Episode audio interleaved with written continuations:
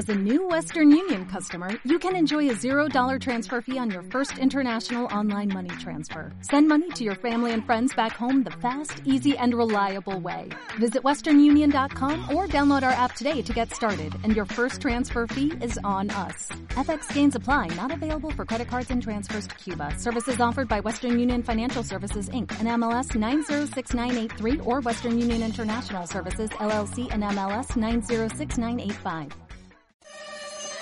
Hola, soy Marga de la Fuente y voy a patentar tu éxito en Libertad FM. Voy a invitarte a conocer el mundo empresarial, los emprendimientos, los modelos de negocio nuevos y los de siempre. Aquí todo es posible. Cada miércoles de ocho y media a nueve y media de la noche contamos contigo para impulsarte al éxito. Patenta tu éxito, un programa de Libertad FM.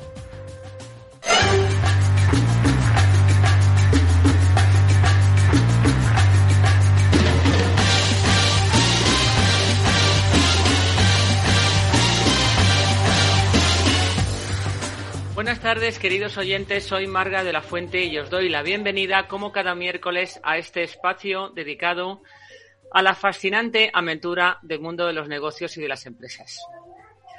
Aquí, cada tarde, cada tarde-noche, pero con este sol es que, vamos, es imposible decir noche porque hace un día maravilloso, viviréis eso, esa fascinante aventura y conoceréis a fascinantes personas también, por supuesto.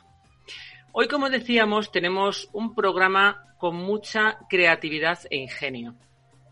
Inventos, creaciones, ideas. ¿Estáis preparados para conocerlos? Yo creo que sí, porque ahora más que nunca necesitamos eso. El ingenio, la innovación y esas personas que con sus ideas, sus creaciones están ahí. vamos, empujando la economía y haciendo de cada vez más, pues se pueda encontrar una solución a todos estos problemas que ahora vamos a tener y que los tendremos quizá un poco más, más grandes en el futuro, pero esperemos que no. Vamos a ser positivos. Vamos a abrir ya el programa.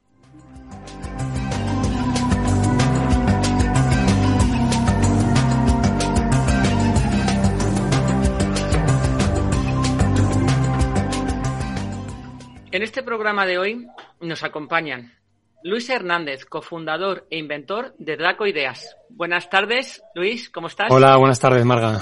Gracias por la invitación. Por muchas gracias y bienvenido. Noelia Beltrán, inventora de NOV 166, primer producto textil antimicrobiano. Buenas tardes, Noelia. Hola, Marga. Buenas tardes. ¿Qué tal todo? Pues estupendamente. Y tú, como ya eres aquí una asidua, te doy la bienvenida de nuevo. que ya estuviste. muchísimas gracias. Sí, mil gracias. También nos, eh, nos acompaña Camila Salazar, cofundadora y CEO de estudio Air Art. Buenas tardes. Buenas tardes, Camila. Muchísimas gracias por tenernos aquí y por tu apoyo a los emprendedores. Pues muchísimas gracias y un placer tenerte aquí con nosotros y que nos cuentes tu historia. Y por último nos acompaña Julián Blanco, inventor de TT Clip pinza de cierre de latas y además un emprendedor también, porque ha hecho otras cosas a lo largo de su vida profesional. Buenas tardes, Julián. Buenas tardes, muy agradecido de compartir con vosotros y con los oyentes este momento, este espacio. Pues muchas gracias a ti por estar aquí y ya nos vamos con el programa.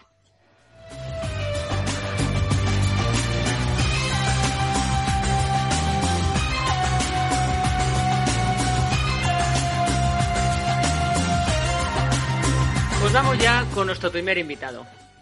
Luis Hernández, como decía antes, es cofundador e inventor de Draco Ideas. ¿Qué es Draco Ideas? Pues una empresa que se dedica a los juegos de mesa, pero los juegos de mesa muy distintos a los que se conocen mm, habitualmente, porque ahora nos contará las características que tiene.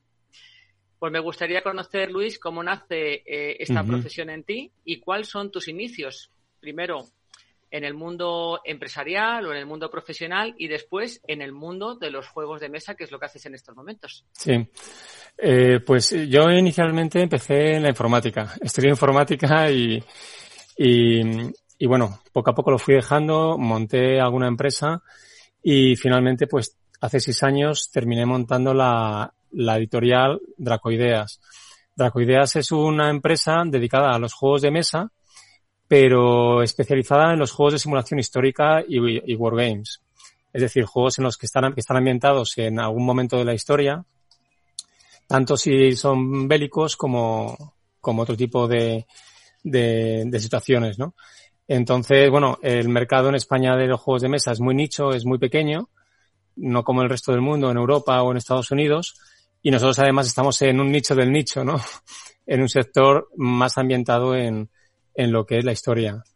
Y bueno, empezó, empecé con ello por, por mi pasión por la, por la historia, la novela, la novela histórica también, y, y también por los juegos de mesa. Entonces quise combinar una cosa con la otra y, y era muy aficionado a, a otros juegos de otras marcas de, de fuera de España, donde ahí sí es más habitual encontrar este tipo de juegos en cualquier tienda, ¿no?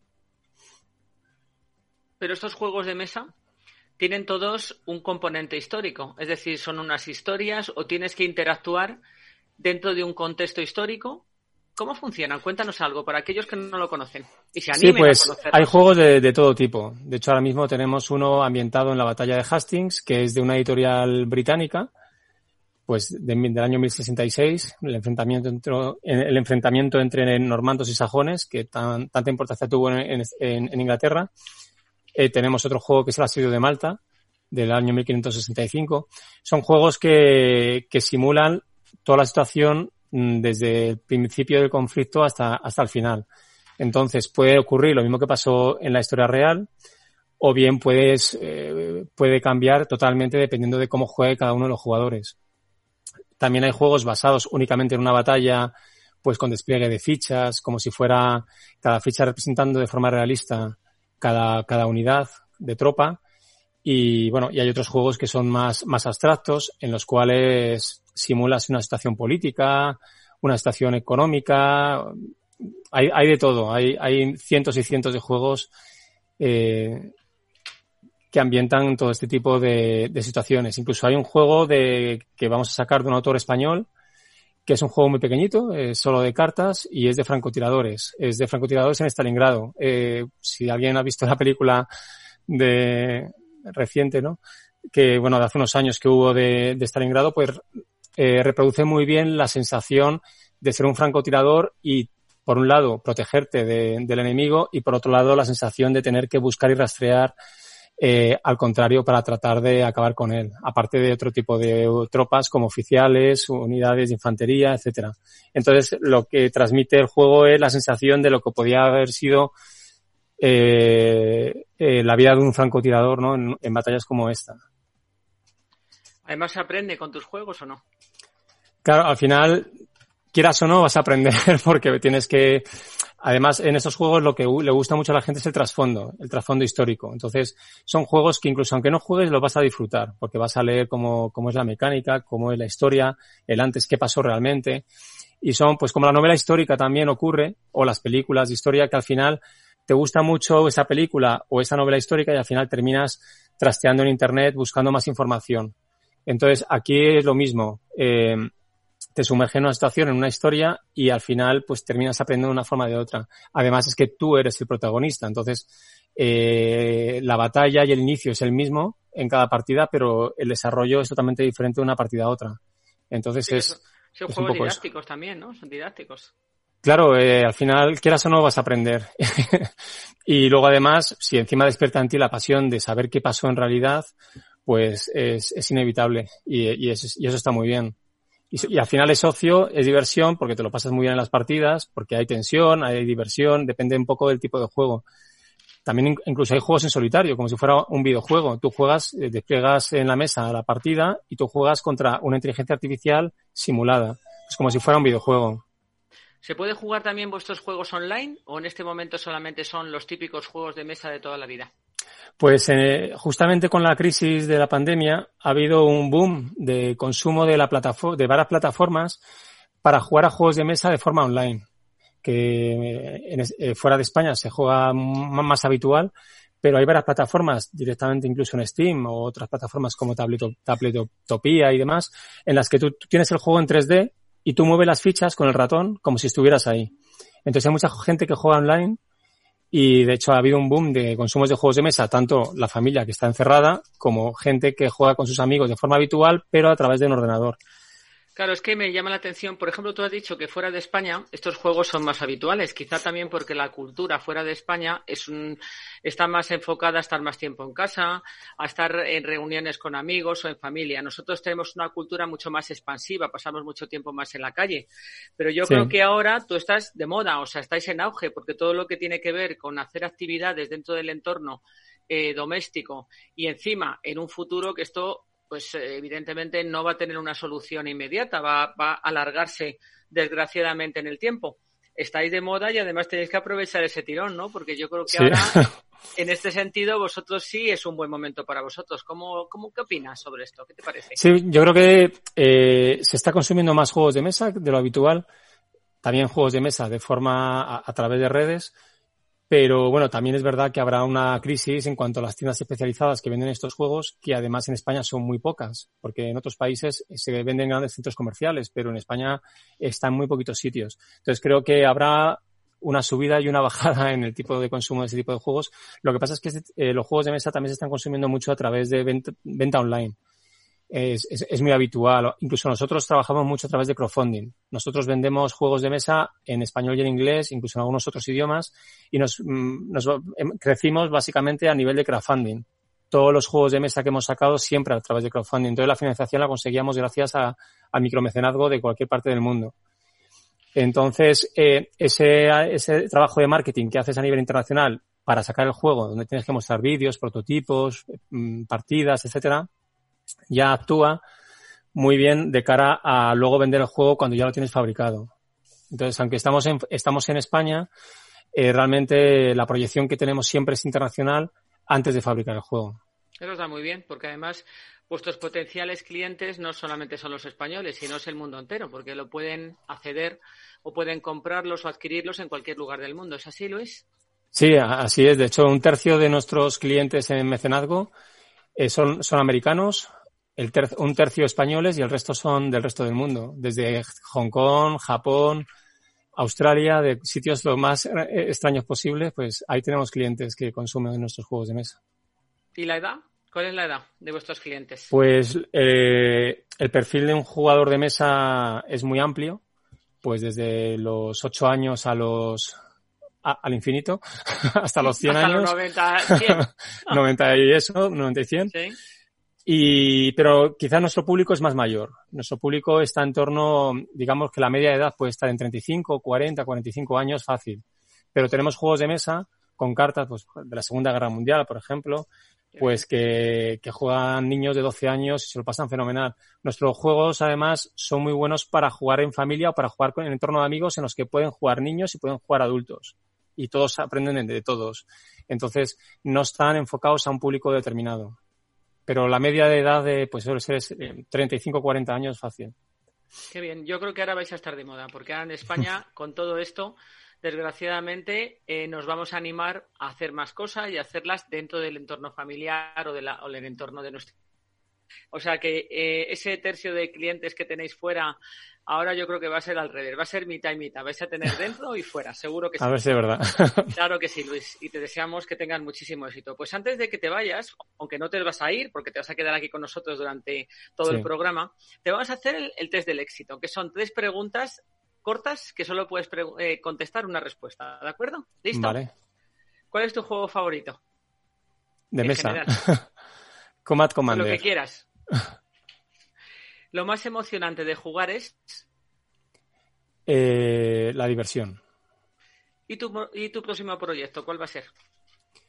Pues eh, un juego de batallas que se va a llamar Onus Trajanus, sobre Trajano. Bueno, bueno pues nos la apuntamos, ¿eh? Ese te lo tenemos que comprar cuando salga.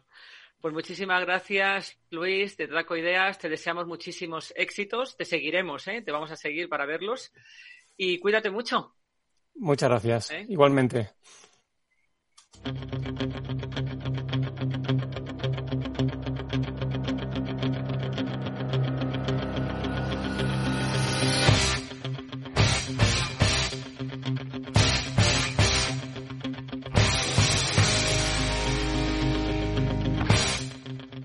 Nos vamos. Bueno, eh, esta sintonía que nos ha puesto nuestro querido técnico David es fabulosa porque es lo que es Noelia Beltrán. una luchadora ahí, casi una superheroína del mundo, como todos los que estáis aquí, los cuatro que estáis aquí, desde luego sois unos emprendedores y unos auténticos héroes del día a día, que esa es la realidad.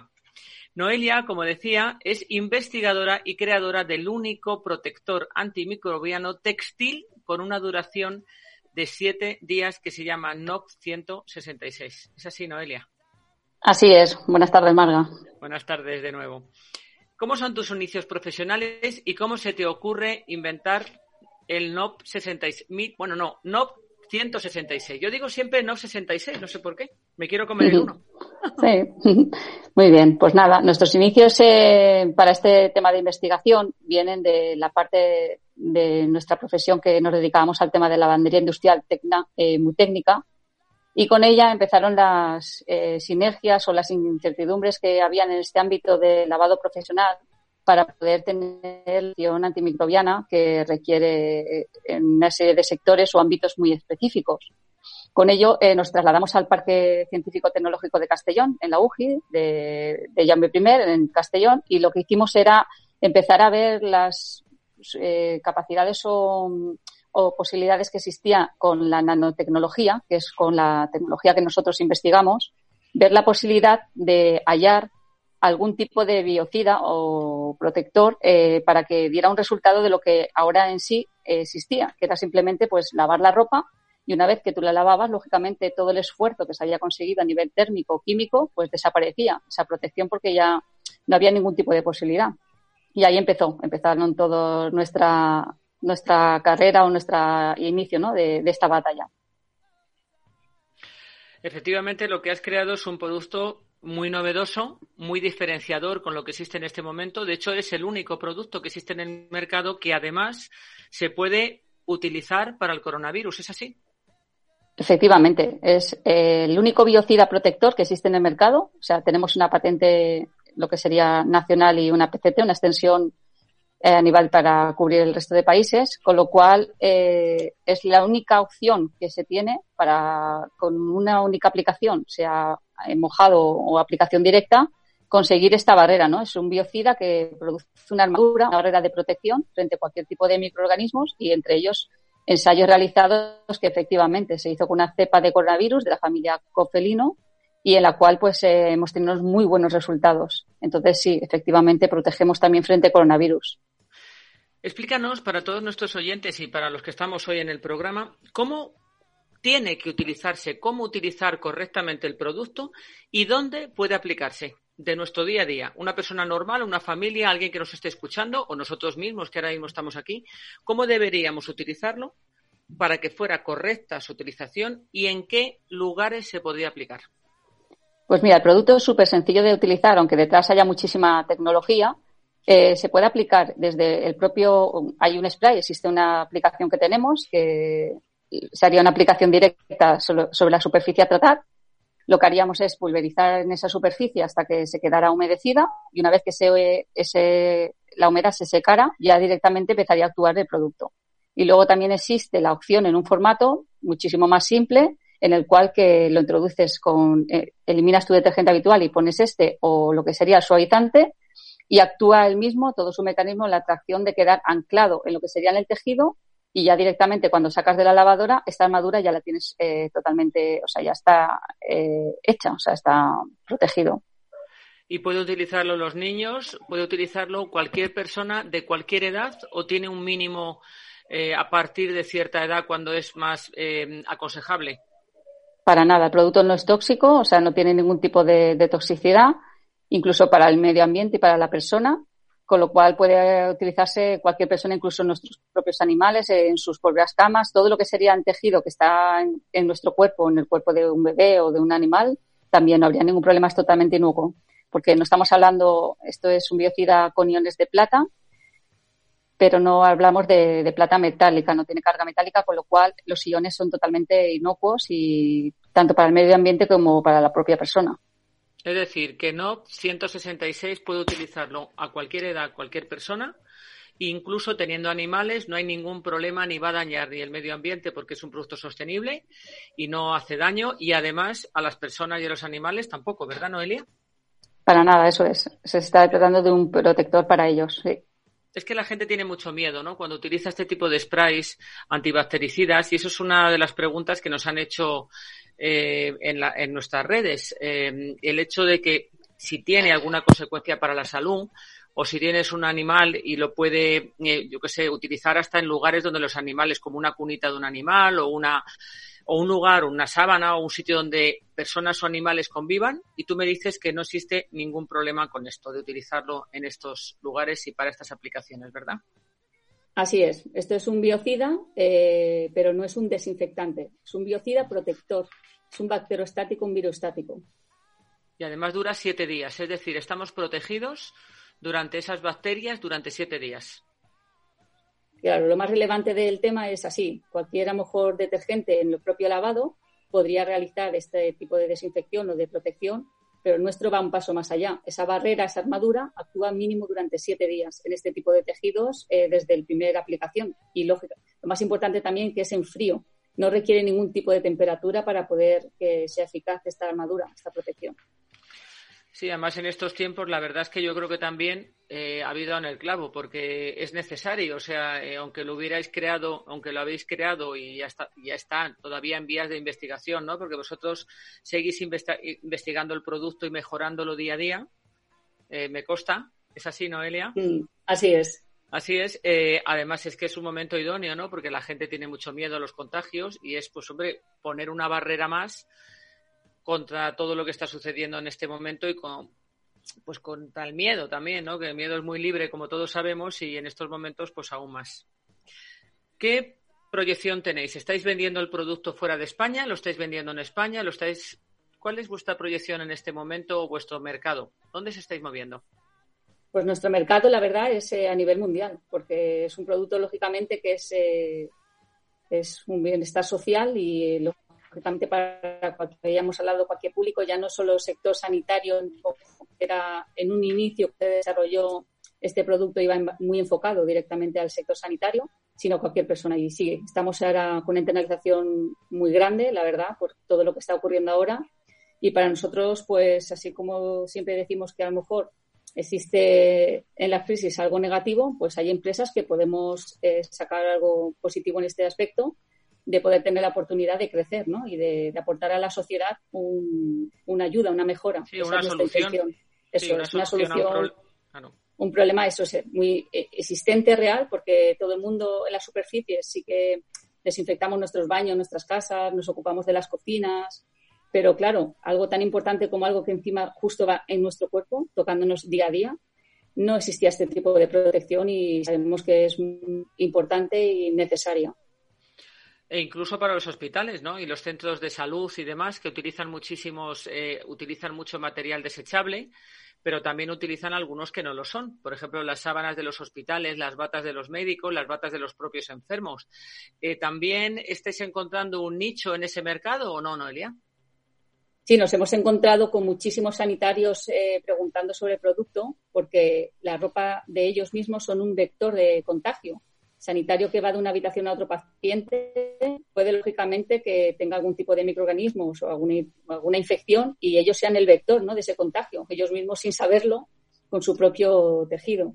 Y sí, hemos encontrado que hay muchísimo, ahora sí, los prevencionistas también nos están llamando y hay muy buenas expectativas de, de que la gente realmente, si esta solución le interesa mucho, lógicamente, estar protegido.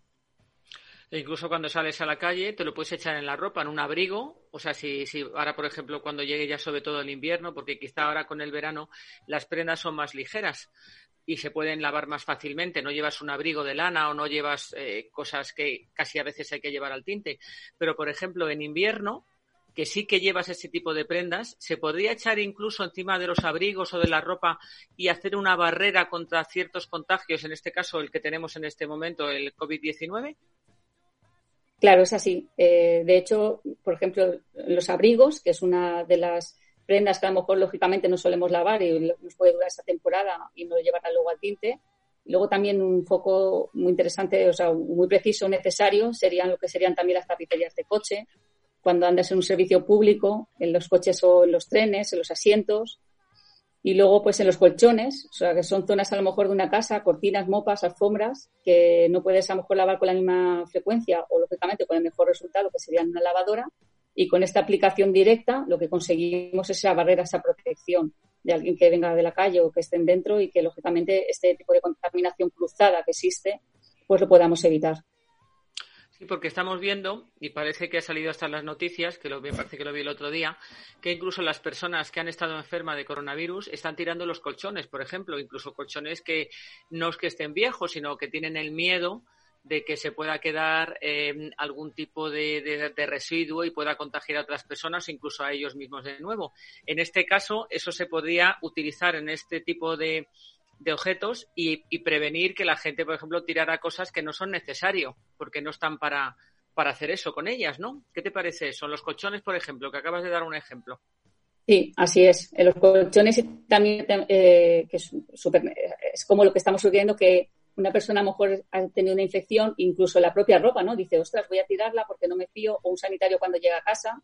Y lo que también estamos colaborando mucho es ahora con los comercios. Es muy importante los comercios de ropa que ahora están abriendo y ocurre que llega una persona y lógicamente, ¿cómo le garantizas que se va a probar una prenda o no la dejas probarla o la tienes que tener en cuarentena? Entonces estamos ayudando muchísimos comercios al poder tener esta aplicación, ellos generar ese biocida, que es esa armadura de protección en este tipo de tejidos y que cualquier persona sienta la garantía y la confianza de volver otra vez a una normalidad, ¿no? O una media normalidad, de poder entrar, eso es, de poder entrar en un comercio y probarte la ropa. Una cosa que era antes tan normal y cotidiana, que no, no entendíamos que no podía ser de otra forma, pues ahora por lo menos aportar también esa seguridad o esa garantía en ese sector. ¿No se puede echar en otro tipo de superficies que no sean textiles? De momento no. Este capsulado está ideado, es un anclado que eh, lo que sería el anclaje, lo único que lo hace sería en el tejido. Sí que estamos desarrollando, estamos en, el Parque Científico de Castellón y ahora unido a nuestra nueva sede en el Parque Científico Canario, en Las Palmas de Gran Canaria, y estamos aquí desarrollando otro tipo de, anclados para poder generar estas protecciones en otros tipos de superficies como llaman duras o no porosas, como puede ser, pues, lógicamente, una madera, un vinilo, un metal, un suelo, una cerámica, y dar esa protección y garantizar el 100% de un habitáculo en el cual puedas tener la misma garantía ¿no? que con el tejido. Sí, sobre todo, por ejemplo, el metal, que es uno de los lugares donde permanece más en este caso el coronavirus, ¿no? Incluso días. Sería fabuloso, sería una opción más que idónea, ¿no? Para todo esto. Pues ahora te toca el test del éxito. Noelia, ¿lista? Muy bien, lista. Venga, una palabra que te describa como emprendedora. Fuerte. ¿Y tu próximo reto cuál es? Pues encontrar otras nuevas soluciones en, el campo nuestro. Y tú, te voy a hacer, mira, te voy a cambiar la pregunta tercera. Ahora, en este confinamiento, ¿a qué te gusta jugar a ti en casa? ¿Qué has cambiado? Pues mira, aunque parezca mentira, lo que he jugado que nunca había jugado con mis hijos es al fútbol. Anda. nos hemos pues fabricado, eh, sí, nos hemos fabricado una pelota un poco como muy casera mis hijos han tenido ahí mucha creatividad. Cuando hay una escasez de algo, le han dado mucha vuelta a la cabeza y hemos conseguido jugar los cuatro. O sea, algo fantástico. La verdad que hemos aprendido mucho del confinamiento. Bueno, y estar más tiempo juntos. Hay que ver las cosas buenas también de todo esto. Por supuesto que sí. Pues muchísimas gracias, Noelia. Te deseo muchísimos éxitos, que seguro también los vas a tener y ya los tienes, de hecho. Quédate con nosotros, no te nos vayas y muchísimas gracias y saludos a Canarias. Por supuesto, a ti como siempre, por ayudarnos y estar siempre ahí al pie del cañón para la gente emprendedora. Eso espero, porque este programa es para vosotros, o sea, esa es la finalidad. Haceros visibles. Muchas gracias, Noelia. Gracias, Marga.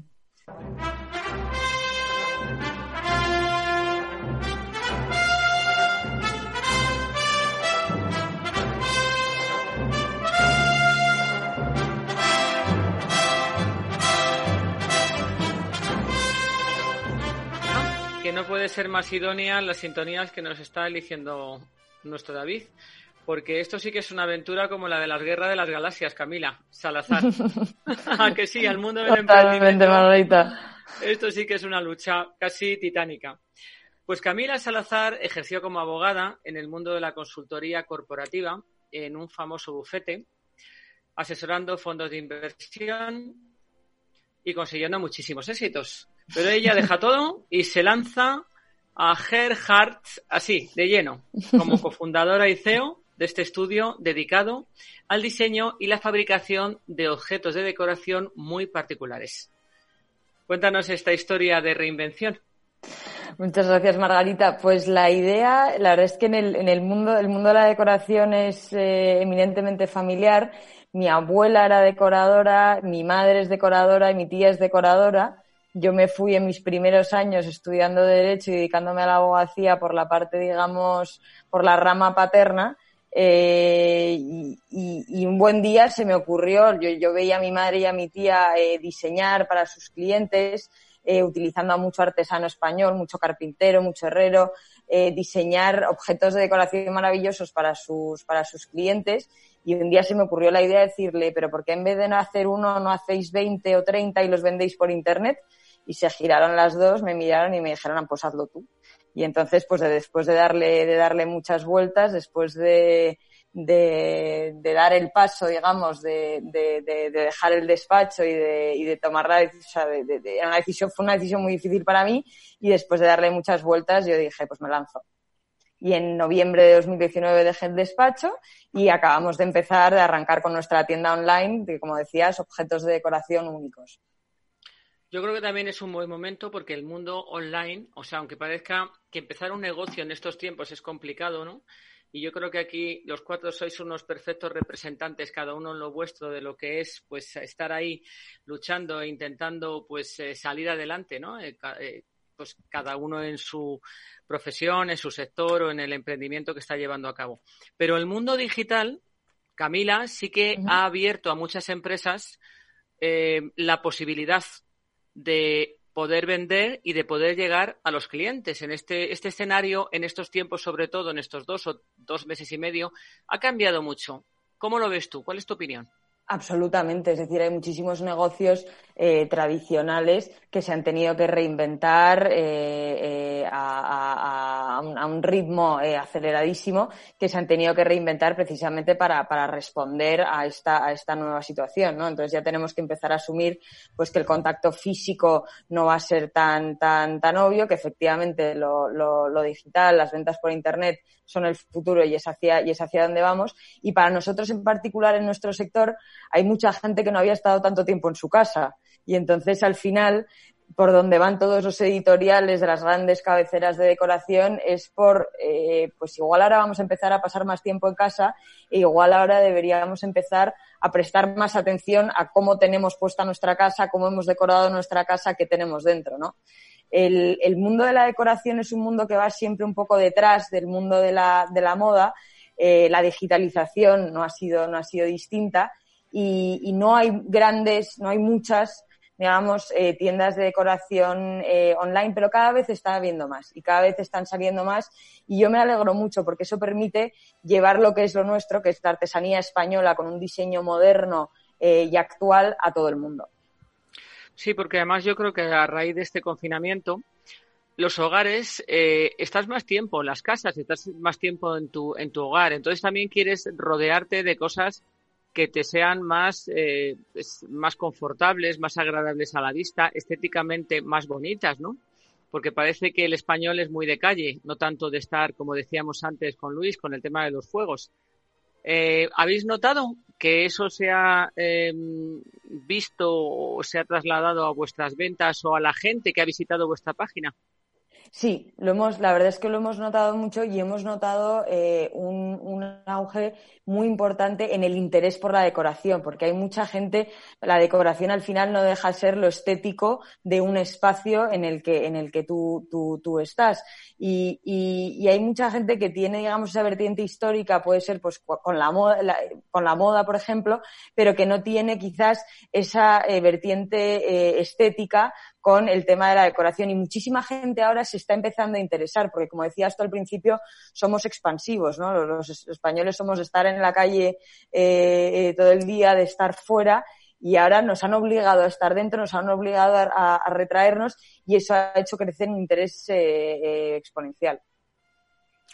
Pues yo creo que sí, yo creo que nos ha cambiado los conceptos, la forma de vida, el estilo, la forma incluso de comprar, que gente que no se había metido nunca a comprar algo online, que era muy presencial, de ir a las tiendas, de, de, adquirirlo de esa manera, pues hoy en día está comprando, o sea, por eso han subido tanto, ¿no? bueno, el mundo de la alimentación, por supuesto, porque es necesario, pero otros sectores también, ¿no? Pues hay que estar en el mundo online. Esa es un poco la conclusión que tenemos todos, da igual a lo que te dediques. Absolutamente, absolutamente. Y además también se está, se está produciendo un cambio eh, esta es la segunda crisis que a mí por lo menos me toca vivir y tengo 30 años y se está produciendo también un cambio en los modos de consumo de la gente.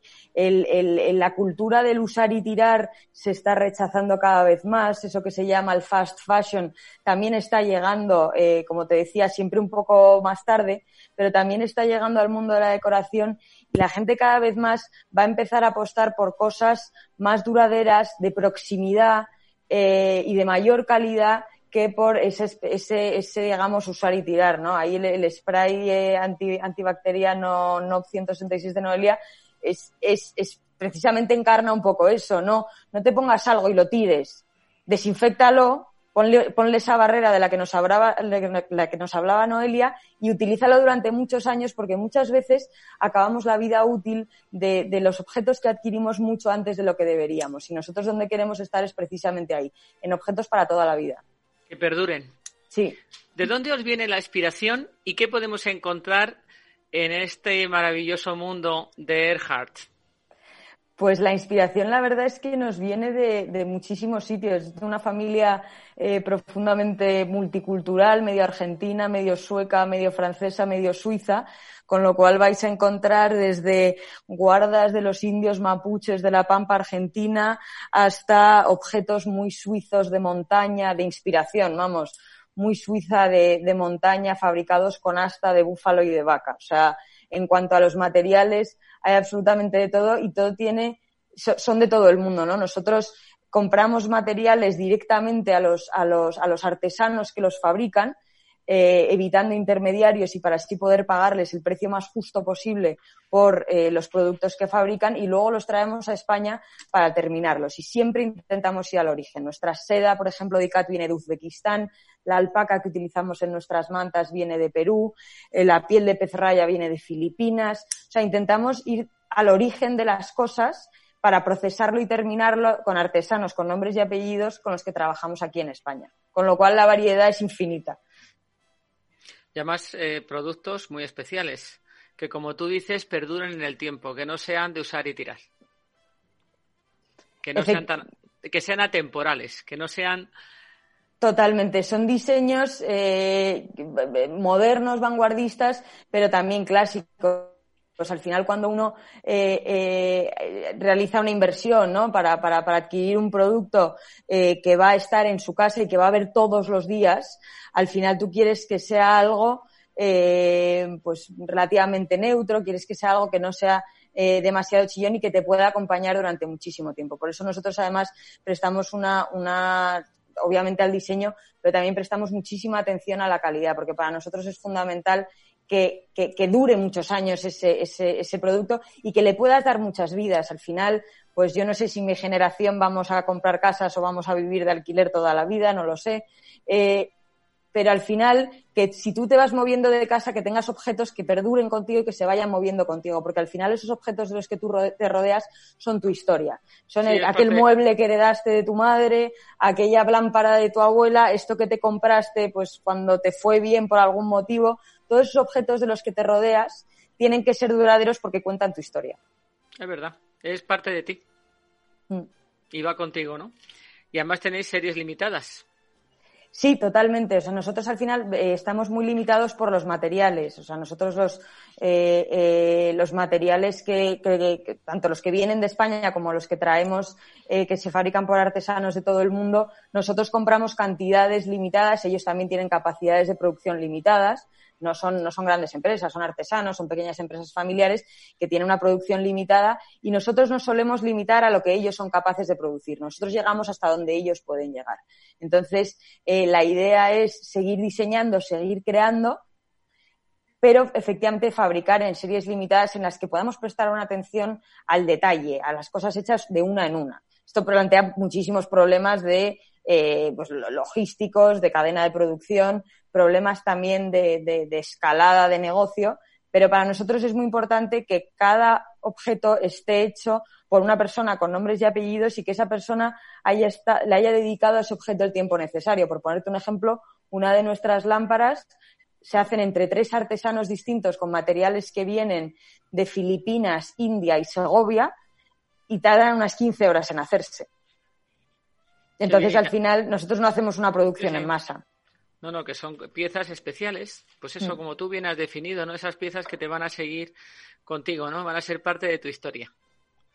Pues ahora te toca el test del éxito, Camila. Fenomenal. ¿Está? Sí. ¿Tu faceta más gratificante es? Eh, la lectura, probablemente, es lo que más me guste. ¿Y una de tus mejores cualidades? La peor te diría la impaciencia y una de las mejores las ganas. ¿Y tu pieza favorita? Nuestras lámparas, nuestras lámparas de asta, te diría. Bueno, pues lo que hay que hacer es conocerte y conoceros.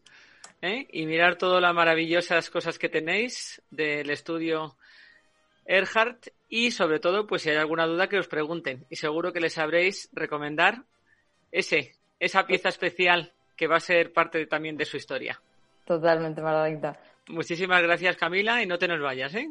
Gracias a ti. Aquí me gracias. quedo.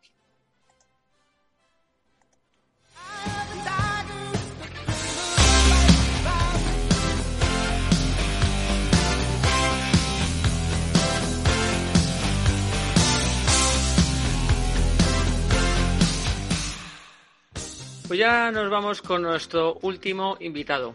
Julián Blanco, diseñador de interiores y experto en carpintería de madera, inventor del TT Clip, pinza de cierre de latas, y además una historia de superación. Y yo creo que por eso es tu turno, Julián, cerrar el programa de hoy. Naces pues en Alemania, perdón, que iba a hacer una pequeña introducción, porque tú naciste en Alemania, ¿es así? Correcto, eso es. Y cuéntanos, naces en Alemania, ¿dónde te formas y cuál es tu trayectoria profesional?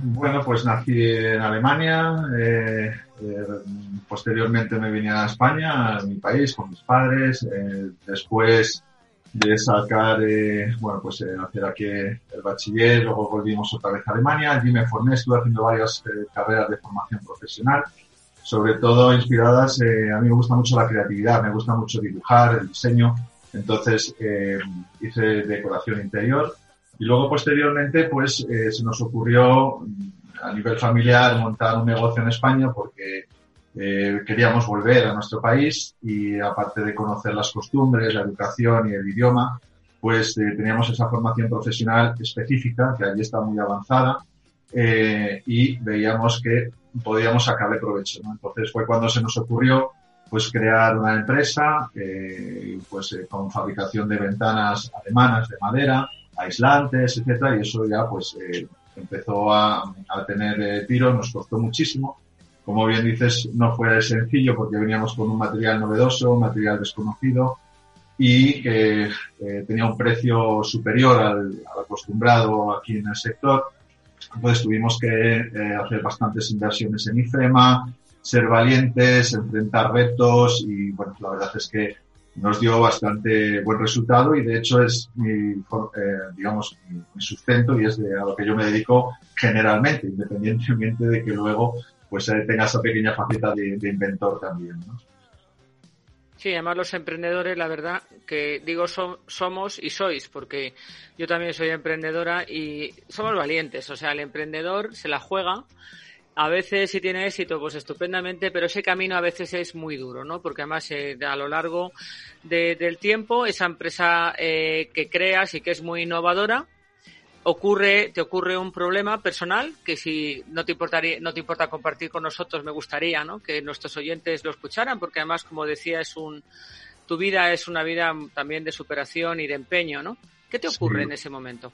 Sí, es correcto. O sea, ahí tuve, eh, bueno, pues ya justo cuando empezábamos a arrancar a los dos o tres años que ya de haberlo creado y haber participado en las ferias de IFEMA y tal, eh, pues resulta que tuve un accidente frontal con, mi vehículo en el cual pues quedé bastante eh, tocadillo, tuve estuve un año de baja, eh, tuve fracturas, fracturas de los huesos de la órbita de la cara, eh, tuve luego que pasar por varias operaciones, eh, apostamiento de vértebras, eh, derrame ocular, en fin, tuve costillas también dañadas. La verdad es que estuvo todo justito ahí, ahí, pero creo que estuvo de tal forma lo justito como para que tuviera una oportunidad en la vida de seguir adelante, de, de, decir, si, si he salido de esta es porque el destino quiere algo más de mí, ¿no? Entonces, eh, curiosamente, allí conocí a mi mujer, mi encantadora mujer, que es enfermera, estuvo los tres días cuidándote cuidándome allí yo me quedé enamorado de esta enfermera tan tan encantadora que lo que más me gustaba de ella aparte de su físico y de su educación es eh, que cuando entraba y salía de la puerta de la habitación donde yo estaba ingresado eh, pues ella salía tan sigilosa que no molestaba para nada el sonido de la puerta cada vez que entraba y salía ¿no? comparado con otras que estaban descansando con unos, dolores tremendos, llegaban, ¡boom! y pegaban unos golpes a la puerta y decía, Dios mío, ¿qué es esto? ¿no? Y ella era súper, súper fina de ese aspecto y también me encantó mucho, ¿no? Y bueno, eh, hoy por hoy pues estamos juntos y tenemos una niña encantadora, en fin, estamos eh, ahí. Yo creo que eso sucedió todo. Yo pienso, soy de las personas que piensan que todo al final sucede por algo, ¿no? Y que si te pone el destino cosas delante, tienes que saber muy bien eh, canalizarlas, enfocarlas y ver qué significan, para qué están ahí y qué puedo hacer con ellas. Entonces, bueno, pues eh, a raíz de, de, las cosas que me ha ido sucediendo en la vida, pues eh, he tenido esos retos, eh, ya digo que estuve un año de baja y bueno, pues empecé a tirar para adelante y eh, por suerte pues funcionamos muy bien, trabajamos para muchos decoradores, arquitectos de Madrid, hacemos muchísimas reformas, en fin, por ahí todo de maravilla, ¿no? y luego, bueno, pues la, la idea de, de, generar siempre cosas nuevas. Yo creo, hay personas que dicen que ya está todo inventado, ¿no? Si oímos a nuestros padres muchas veces cuando tienes una idea, pues se dice, pero ¿qué vas a hacer, hijo, si ya está todo inventado, ¿no? Yo creo que no. Yo creo que siempre el, el, hay, hay salidas, hay puertas que, que, es, que, están ahí y que están esperándote, ¿no? Entonces, eh, si estás eh, de alguna forma declarando que quieres hacer cosas y algún día te pasa algo por delante, yo creo que esa idea la tienes que captar y tienes que saber trabajar en ella, ¿no? Entonces, si ves y enfocas que es algo positivo y algo que puede generar un beneficio para los seres humanos, en este caso, por ejemplo, como esto que, es, que he inventado, pues entonces eh, te, yo personalmente tiré para adelante, ¿no? Con esta, con esta nueva idea, un propósito nuevo. Tu faceta de inventor. Tu faceta de inventor, el TT Clip, ¿cómo funciona y cómo surge la idea? O cómo surge la idea y funciona. Puedes empezar por donde quieras. Pues mira, eh, yo, pues como te digo, como siempre estoy dándole vueltas a cosas, eh, me han ocurrido a veces otras ideas, pero que no se han llevado a cabo. Pero esta, mmm, curiosamente, me pareció algo muy sencillo, útil, eh, sobre todo porque es, eh, es para, para el uso doméstico, que es importante, y eh, también para el cuidado del medio ambiente, ¿no? Entonces, eh, surgió la idea, pues un día fui al frigorífico, a mí el olor al escabeche no me gusta para nada, y había una lata, pues mediana más o menos, a lo mejor 300 gramos, abierta, eh, por lo típico, ¿no? Que sacas, eh, mi, mi, esposa sacó algo, lo dejó por allí, metió la lata dentro y yo la abrí el frigorífico, pues me vino una bofetada de olor a escabeche que dije, uff, por favor, está, ¿qué, es, ¿qué puedo hacer yo para que el frigorífico no huela esto, no? Me recuerdo que cogí una rajita de melón, me corté una rajita de melón y el melón me salía escabeche también, ¿no? Y dije, uff, digo, algo, algo tiene que haber algo que, que, que evite precisamente esta, esta, mezcla de olores en el frigorífico eh, e incluso que el alimento pues te pueda durar más tiempo dentro del envase. ¿no? Entonces saqué la lata, la tuve encima de la mesa, la estuve mirando y estuve dándole bastantes vueltas hasta, hasta que pues me surgió la idea de generar una pinza, una cosa muy sencilla, muy pequeñita, muy útil, muy económica también para cualquier bolsillo y que eh, eh, su utilidad es precisamente dejar la, dejar la tapa de la lata cerrada cuando una vez que se ha abierto y entonces se coloca la, pinza esta con un simple clic y de esta forma pues queda la lata prácticamente la, la lata casi casi cerrada, casi un 90%, 95%. Entonces queda una ranurita solamente por el lateral y por eso pues conseguimos eh, evitar la mezcla de los olores, eh, evitamos eh, también que los alimentos, o sea, evitamos también los cortes fortuitos, ¿no? Porque ha habido casos, yo conozco personas y cuando lo comento también me dicen que a lo mejor han dejado alguna lata abierta con la tapa hacia arriba y cuando han ido a coger cualquier otra cosa dentro del frigorífico, pues han dado un corte sin querer, ¿no? Entonces, ese, ese peligro, ¿no? De cortarte con una hoja de lata, eh, pues bueno, pues eh, se puede evitar también con esta pinza, mantener esta tapa cerrada.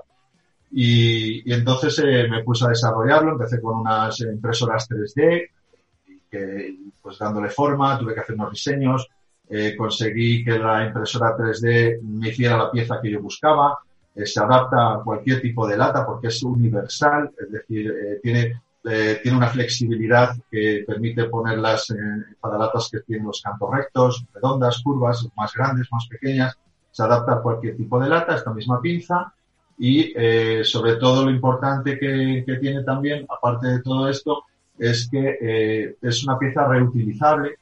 Es una pieza que podemos eh, volver a guardar en nuestro cajón de la cocina una vez que hayamos terminado el envase. Eh, pues eh, evitamos de esta forma el que, el, que en muchas otras latas que se ven en los mercados suelen venir con una tapa de plástico grande que se coloca encima una vez abierta la lata, ¿no? Estoy hablando no de latas pequeñas, pequeñas, ¿no? me estoy, refiero ya a latas medianas que suelen venir con una tapa redonda en la parte superior. ¿Para qué es esa tapa que traen ya esas latas?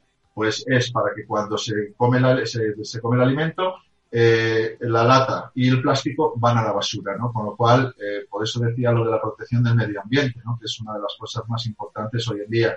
Eh, con esta, este tipo de pinza no necesitamos que se pongan esas tapas tan grandes de plástico, ¿no? Esas, se puede evitar ese uso de toneladas diarias de tapas de plástico que van a la basura. Esta pinza sujeta la tapa igualmente cerrada y nos permite volverla a reutilizar en cualquier otro momento, por lo cual es un elemento sostenible, eh, fácil de utilizar, eh, práctico, sencillo y, como decía antes, muy barato eh, a la hora de, adquirirlo.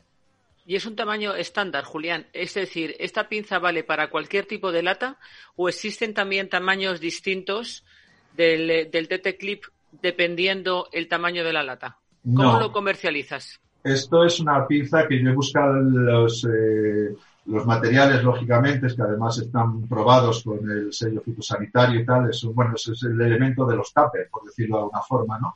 Eh, este material pues tiene una cierta flexibilidad y una cierta rigidez. O sea, he tenido que hacer unas composiciones de a ver en qué cantidad eh, poníamos más dureza o menos dureza de estos componentes eh, para conseguir que tenga una flexibilidad y se adapte a cualquier tipo de lata, de cualquier tamaño, eh, y que además eh, pues permita eh, hacer un cierre firme sobre cualquier lata de conserva.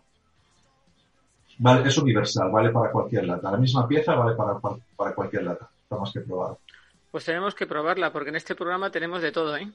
Nos vamos a entretener comprando cosas preciosas, jugando, protegiéndonos con el spray, lo, el, utilizando tu, tu sistema de cierre de latas la verdad es que es estupendo. Yo ya voy de aquí, vamos, forrada de cosas. Solo me queda ya comprarlas. Eh, y... sí, luego tuvimos, eh, perdona que te, diga, eh, eh, bueno, lo he desarrollado de tal modo que probé a ver si en España eso existía. No existe en España, entonces lo patenté en España y luego lo he patentado posteriormente en Europa. O sea que además me llevé la alegría de saber que no existía dicho elemento, ¿no? Qué bien. Sí, sí, la verdad es que el, mundo de las patentes, que además tienen que requerir una novedad, una novedad inventiva, que no esté anticipada por, por otra invención similar o parecida, pues que te acepten una patente a nivel europeo, pues es un, un, triunfo espectacular y además pues demuestra que realmente es una innovación, que lo que has creado es algo novedoso. Si os dais cuenta, en este programa, al final todos os dedicáis a lo que, o sea, o habéis encontrado la solución a cosas o habéis inventado cosas uno, porque eh, os gusta un determinado camino, un determinado sector. Otros, porque hay algo que os incomoda y habéis encontrado una solución. Otros, porque es algo vocacional y realmente, pues lo que hacíais hasta este momento a lo mejor no era vuestro camino, ¿no? Pero al final lo curioso del, de este mundo de los negocios y de las invenciones o las ideas, que al final uno va al camino que es el suyo, ¿no? ¿Qué opinas de eso, Julián? Sí, no, realmente si eres constante, ¿no? Y en tu vida estás por, por, buscar siempre la forma de, de crecer, ¿no? De sumar, eh, de incluso dejar un legado eh, en, en, la tierra. Entonces yo creo que es, el, es muy importante salir de esa zona de confort, ¿no? En la que muy veces, eh, muchas veces estamos muy cómodos, pero eh, no, el no tomar acción, el pasar al victimismo en muchas ocasiones, ¿no? El que todos, es, eh, que siempre haya personas que, que, esperan, me voy a incluir yo también, que esperamos a que alguien te solucione a veces las cosas, creo que eso no, no, no sirve para nada, es decir, te deja anclado, ¿no? Te deja eh, inmóvil, por decirlo de alguna forma, ¿no? Entonces, eh, esa iniciativa de, de, buscar siempre tomar acción, resolver cosas, problemas que te surgen, a ver cómo lo, cómo yo mismo puedo ser el que, el que, el que puedas resolverlo antes de tener que pedir ayuda. Si no queda más remedio, pues hay que delegar también, evidentemente, ¿no? Pero que sea yo el primero que me muevo, que tengo esa iniciativa, que tengo ese impulso, ¿no? Para, para, eh, para encontrar el camino para resolver cualquier reto de cada día. O sea, todos los días surgen retos y si te contase la que he tenido que liar hoy para poder estar comunicado contigo, eh, también alucinarías. Pero bueno, eso es otro tema aparte. Sí, sí. Pero lo he conseguido, estoy aquí, ¿no? O sea, estoy lo sé, lo sé, me consta que ha sido difícil. Llevo un día de, de Yo tengo un pajarillo por ahí que me lo cuenta todo. Vamos, ah, me entero sí, de todo. Bueno, bueno, tendré que tener cuidado lo que digo, ¿no? Pues sí, la verdad no, es pero que... es verdad, es verdad. Hay que, ser, hay que ser valiente, hay que creer, es un acto de fe, ¿no? El lanzarse a ser emprendedor o, o a perseguir lo que, lo, que tú crees o lo que piensas que es tu camino, pues nos deja de ser pues una aventura. El mundo Sí. de los negocios y de los emprendimientos es una aventura y hay que saber pues creer y jugártela, ¿eh? Porque también es parte del juego, es un juego Sí. también. Es verdad, es verdad. Tienes que ser valiente, tienes que declarar algo que, que sabes, que tienes ese, ese, ese impulso, que sabes con esa sensación de que vas a salir adelante. Tienes que creer en ello y luchar por ello, ¿no? Y hay momentos difíciles, lógicamente, en los que dices, madre mía, casi lo tiraría todo por la borda y lo dejaría, ¿no? Pero, pero eso es como la, eso es el, gusto que me da a mí precisamente el encontrar esos retos y, y, y buscar la fórmula, porque del punto A al punto B hay miles de soluciones y miles de caminos, ¿no? Y entonces eso es algo que, hay que poner en práctica, ¿no? O sea, hay que de, desarrollar de qué forma poder llegar al objetivo que finalmente queremos.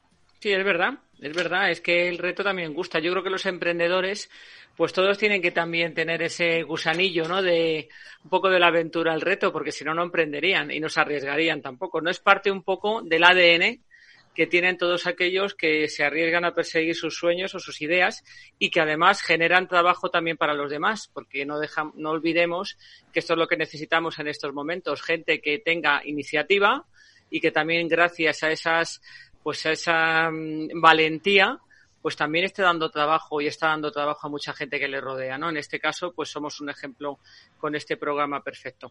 Pues te queda el test del éxito, porque si no te me vas y no lo hacemos. Julián, Perdona, ¿lo has perdona. preparado? Te queda Ah, el test del éxito. Ah, sí, sí.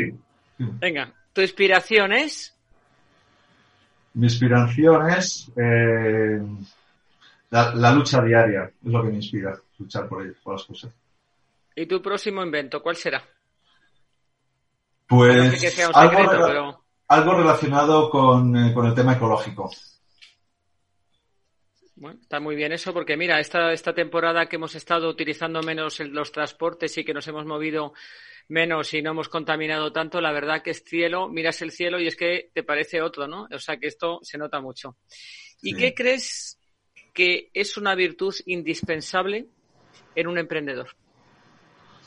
El, el tener sueños. O sea, el- el- yo creo que el que soñar es, es, es fundamental. Si no tienes sueños, no puedes, no te, no te dan impulso para pre- emprender nada. El soñar. Pues muchísimas gracias, Julián. Te deseo también muchísimos éxitos, que ya los tienes, pero más todavía, más todavía. Sí, que se te ocurran muchas estamos- ideas. Estamos vendiendo bastante bien en Amazon y bueno, pues eh, a través de estamos empezando. yo ya sé que tienes éxito, pero te deseo más todavía, porque Sí, creo que lo mereces. Y por último, y rápidamente, vais a pedir cada uno un deseo. Venga, Julián, empiezo por ti. Un deseo rápido. Pues un deseo rápido. Eh, bueno, pues un, un deseo rápido que, que todo el mundo esté bien, que se acabe pronto esta pandemia y que todos volvamos a podernos dar esos abrazos que tanta falta nos hacen. Muchas gracias, Julián. Noelia. Pues yo deseo que esta sociedad eh, cambie y que sepamos también un poco observar lo que tenemos alrededor. Eso es lo que quiero, que la gente sepa lo que tiene alrededor. Camila. que pues que la crisis económica que se viene eh, no sea no sea peor que la que la anterior que tuvimos. Y por último, Luis, que nos vamos ya. Sí, que, que la ilusión ayude a que, a, a que todos hagamos mejorar las cosas y, y, y trabajar por, por hacer mejor las cosas, ¿no? También. Bueno, pues yo creo que todos estos deseos los unimos y va a ser un gran deseo el de todos y saldremos adelante seguro. Muchísimas gracias, Luis, Camila, Noelia, Julián. Muchísimos éxitos, de verdad, y nosotros os seguiremos en ese camino también apoyándoos a tope con todas nuestras fuerzas y a todos nuestros oyentes, pues muchísimas gracias por seguirnos, estar aquí también al pie del cañón después de casi dos años que tiene, que tiene este programa, dos temporadas enteras que llevamos. Y os esperamos la próxima semana. Muchas gracias y que tengáis un muy feliz fin de semana a todos. Gracias. Gracias. gracias.